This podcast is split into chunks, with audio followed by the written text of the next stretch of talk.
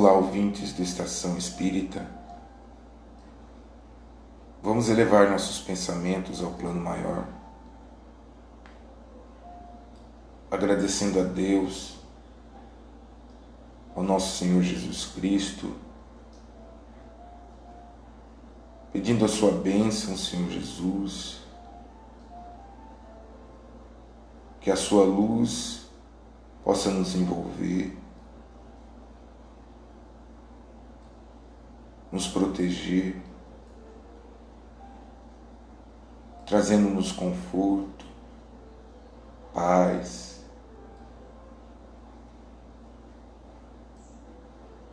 Obrigado, Senhor Jesus, por mais essa oportunidade. Assim seja. Iniciaremos a estação fazendo leitura do livro Minutos de Sabedoria de Carlos Torres Pastorino.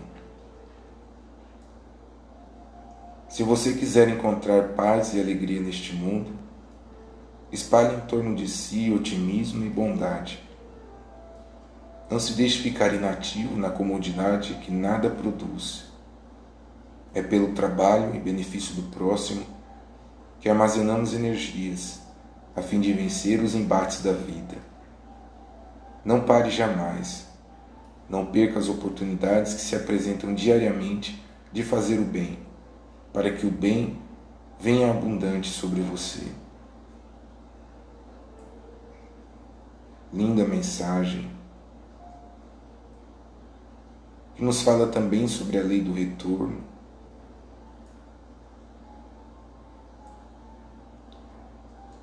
Sobre o trabalho em benefício do próximo que tanto auxilia a Ele quanto a nós mesmos. Todos os dias são dias de oportunidade, de trabalho na sementeira do bem, espalhando otimismo e bondade de que tanto precisamos neste mundo.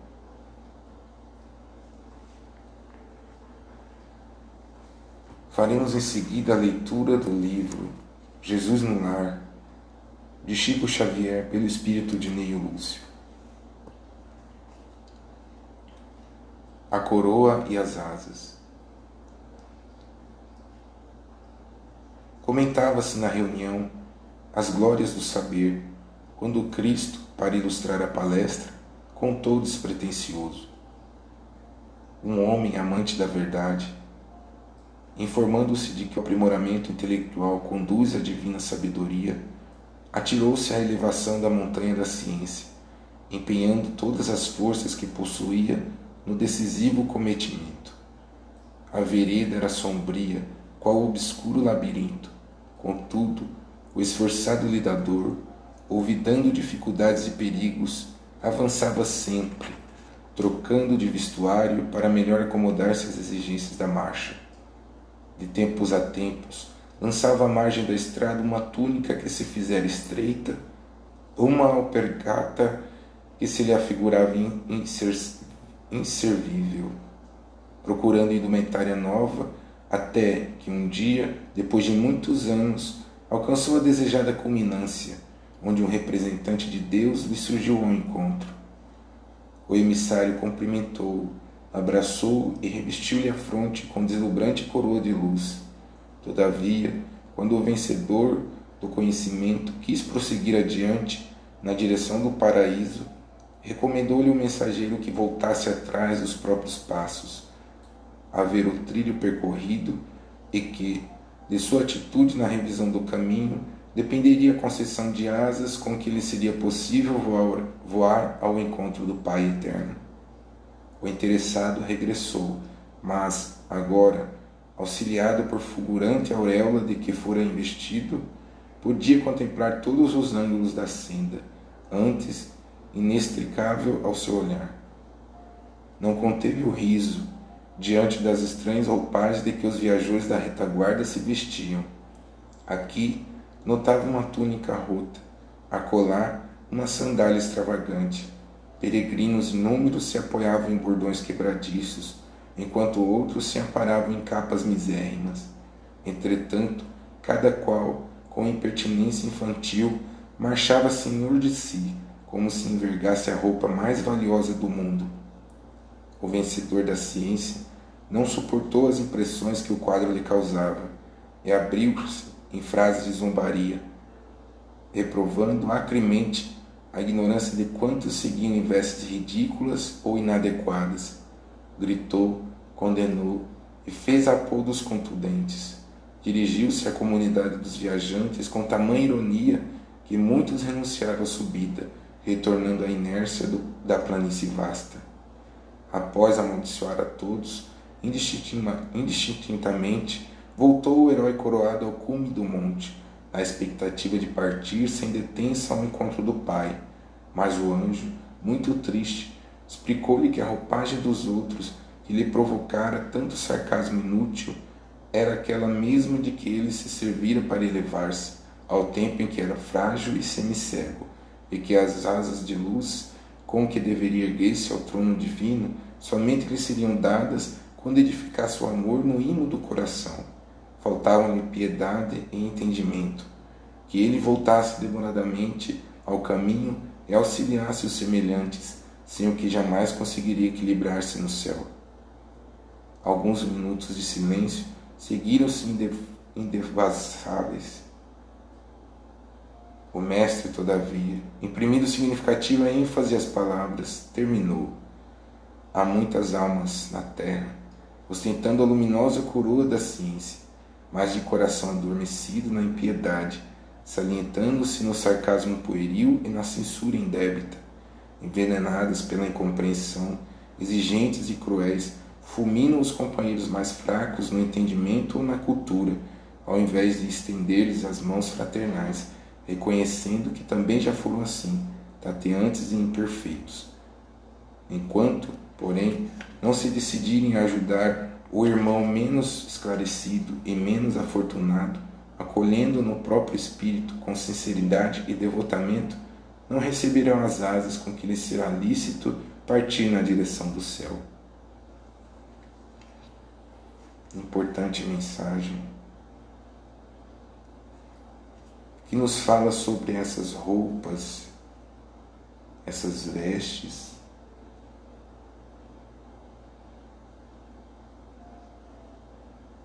que esse homem de ciência, após ter passado por todas essas etapas, se viu em uma posição de desmerecer aqueles com roupas humildes, caminhando vacilantes rumo ao cume ao paraíso tão sonhado. Esse homem de ciência não se atentou sobre as verdadeiras asas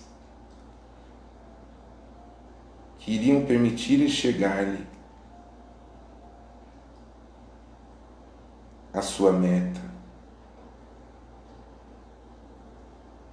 Como diz a mensagem, Há muitas almas na terra que ostentam a coroa da ciência, mas possuem ainda o coração adormecido.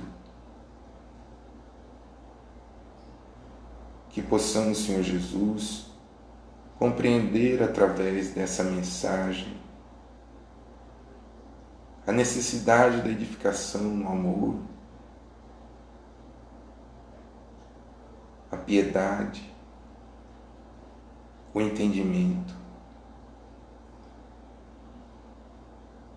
Que possamos, Senhor Jesus, neste caminho, rumo ao cume do monte, sentir um imo do nosso coração,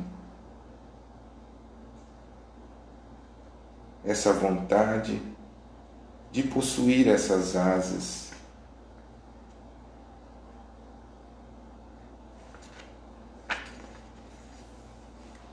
faremos a leitura de um livro denominado Reforma Íntima, sem martírio, de Vanderlei Oliveira, pelo espírito de Hermance do Focus. Ser melhor.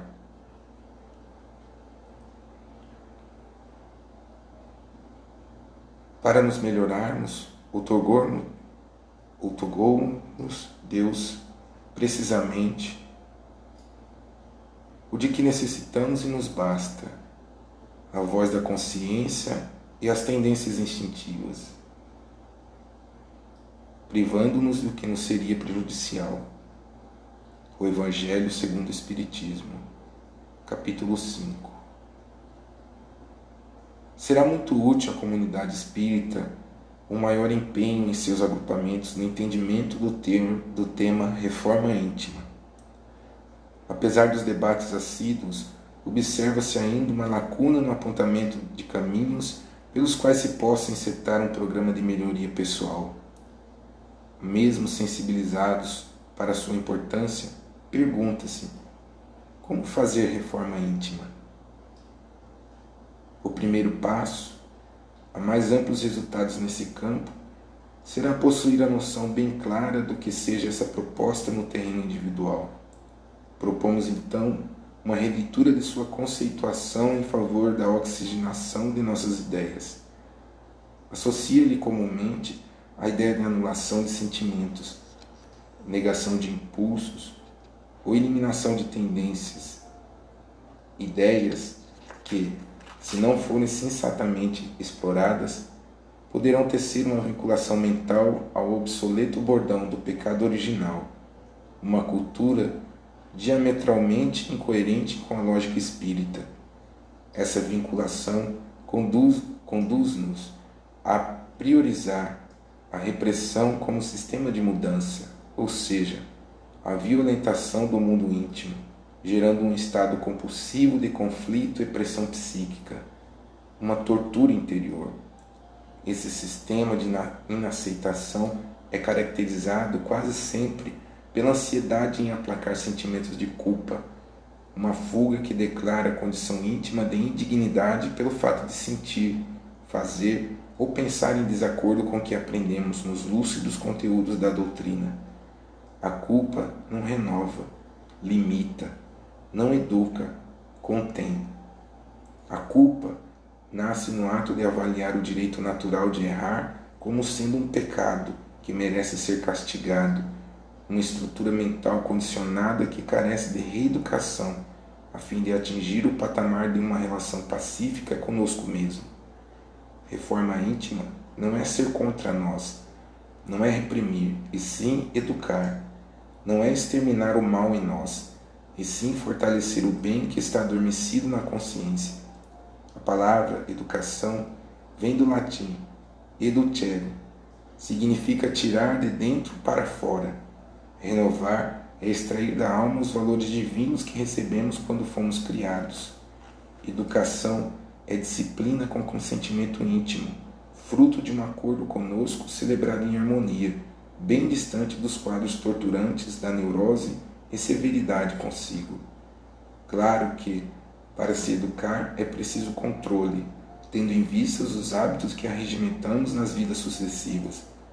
Entretanto, Muitos discípulos permanecem apenas nesse estágio, definindo seu crescimento espiritual pela quantidade de realizações a que se devota por fora, quando o crescimento pessoal só se encontra medidas reais nos recessos do sentimento. Menos contenção e mais conscientização. Eis a linha natural de aprender a dar ouvidos aos alvitres do bem divino que retubam qual eco de Deus na nossa intimidade. O conjunto dos ensinos espíritas é um roteiro completo para todos os perfis de necessidades no aperfeiçoamento da humanidade. Tomar todo esse conjunto como regras para absorção instantânea é demonstrar uma visão dogmática de crescimento, gerando aflições e temores, perfeccionismo e ansiedade, que são desnecessários no aproveitamento das oportunidades. Reforma íntima é ser melhor hoje em relação ao ontem e jamais deixar arrefecer o desejo de ser um tanto melhor amanhã em relação ao hoje. Basta-nos aprender a ouvir a consciência e a estudar nossos instintos. Reforma é um trabalho processual. A esse respeito, assim se pronuncia a equipe Verdade. Conhece bem poucos homens que imaginem que uma causa qualquer os possa transformar como que por encanto. As ideias só pouco a pouco se modificam conforme os indivíduos, e é preciso é que algumas gerações passem para que se apaguem totalmente os vestígios dos velhos hábitos. A transformação, pois, somente com o tempo, gradual e progressivamente, se pode operar. Se conseguirmos assimilar essa definição na rotina dos dias, certamente estaremos nos beneficiando amplamente por entendermos que ninguém pode fazer mais que o suportável sendo inútil acumular sofrimentos para manter metas não alcançáveis por agora. Exigir de si mesmo mais que o possível é dar espaço para tornarmos ansiosos e desanimados. Valorizemos com otimismo e aceitação o que temos condições de fazer para ser melhor, mas jamais deixemos de aferir sinceramente em nosso favor se não estamos sob o fascínio do desculpismo e da fuga e procuremos a cada dia fazer algo mais pelo bem de nós próprios e do próximo. Importante mensagem que nos fala sobre a reforma íntima. Como nos diz o título do livro, a reforma íntima, sem martírio, sem processos de culpa, porque, como diz a mensagem, a culpa não renova, limita. Esse processo de reforma íntima também é um processo de educação.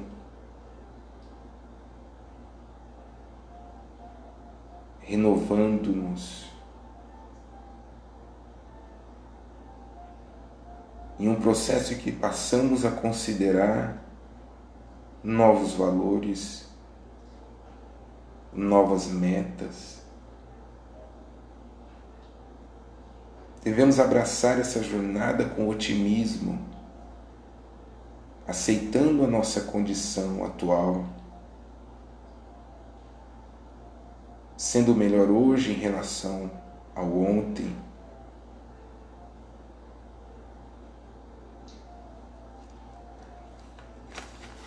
Faremos a leitura. Do Evangelho segundo o Espiritismo, obra de Allan Kardec, em parte intitulada Mistérios Ocultos aos Sábios e Prudentes. Naquele tempo, respondendo, disse Jesus: Graças te dou a ti, Pai, Senhor do céu e da terra por quem escondestes estas coisas aos sábios e prudentes, e as revelastes aos simples e pequeninos. Mateus.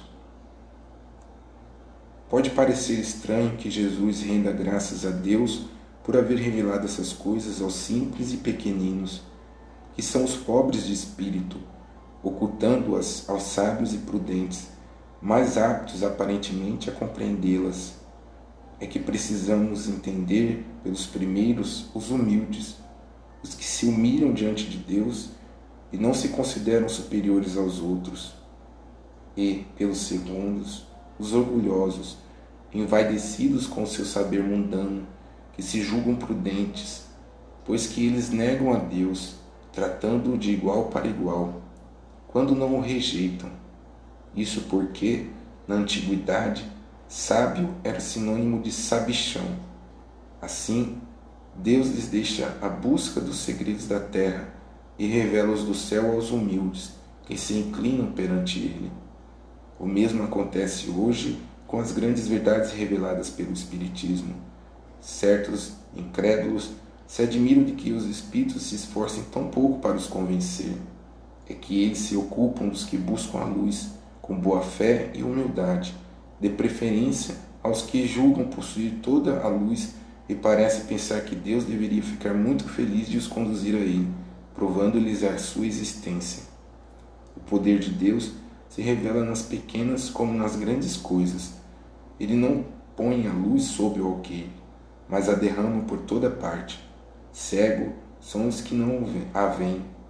Deus não quer abrir os olhos à força, pois que eles gostam de os ter fechados. Chegará a sua vez, mas antes é necessário que sintam as angústias das trevas e reconheçam Deus, não o acaso, na mão que lhes fere o orgulho. Para vencer a incredulidade, ele emprega os meios que lhe convêm, segundo os indivíduos. Não é a incredulidade que lhe, que lhe, que lhe há de prescrever o que deve fazer ou o que ele vai dizer.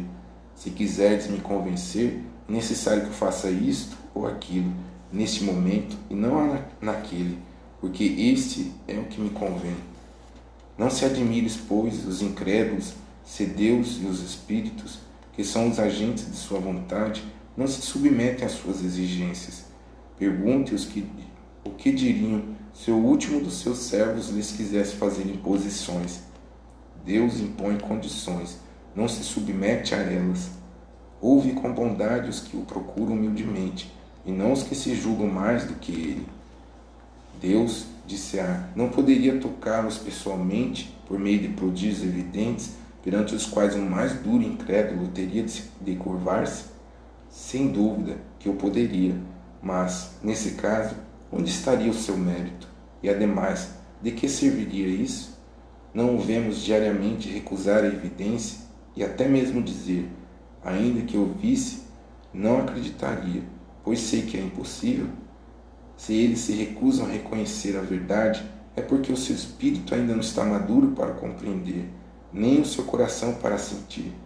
O orgulho é a venda que lhes tapa os olhos. Que adianta apresentar a luz a um cego? Seria preciso, pois, curar primeiro a causa do mal.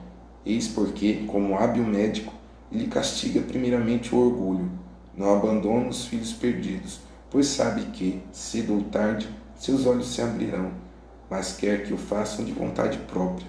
Então, vencidos pelos tormentos da incredulidade, atirar-se-ão por si mesmos em seus braços, como o filho pródigo, e pedirão perdão.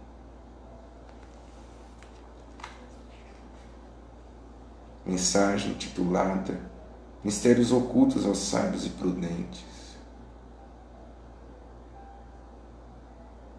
Quando nos falam que precisamos entender que os pobres espíritos são simples, pequeninos, humildes,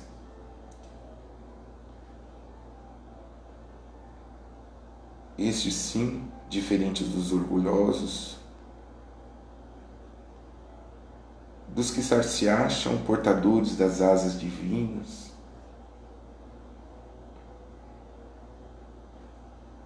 que se acham possuidores dessa luz que chega a todos, pequenos e grandes, ricos e pobres.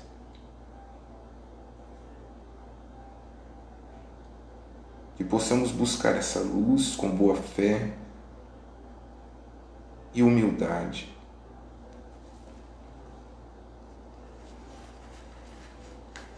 Encerraremos a estação com poesia intitulada Honra ao Trabalho. Trabalha e encontrarás o fio diamantinho que te liga ao Senhor que nos guarda e governa, ante cuja grandeza o mundo se prosterna, buscando a solução da dor e do destino. Desde o fulcro solar ao fundo da caverna, da beleza do herói ao verme pequenino, tudo se agita e vibra em cântico divino, do trabalho imortal brunindo a vida eterna. Tudo na imensidão é serviço opulento, júbilo de ajudar, luta e contentamento, desde a flor da montanha às trevas do granito. Trabalha e serve sempre, alheio à recompensa, que o trabalho por si é a glória que condensa, o salário da terra e a bênção do infinito. Múcio Teixeira. Fiquem com Deus e até a próxima.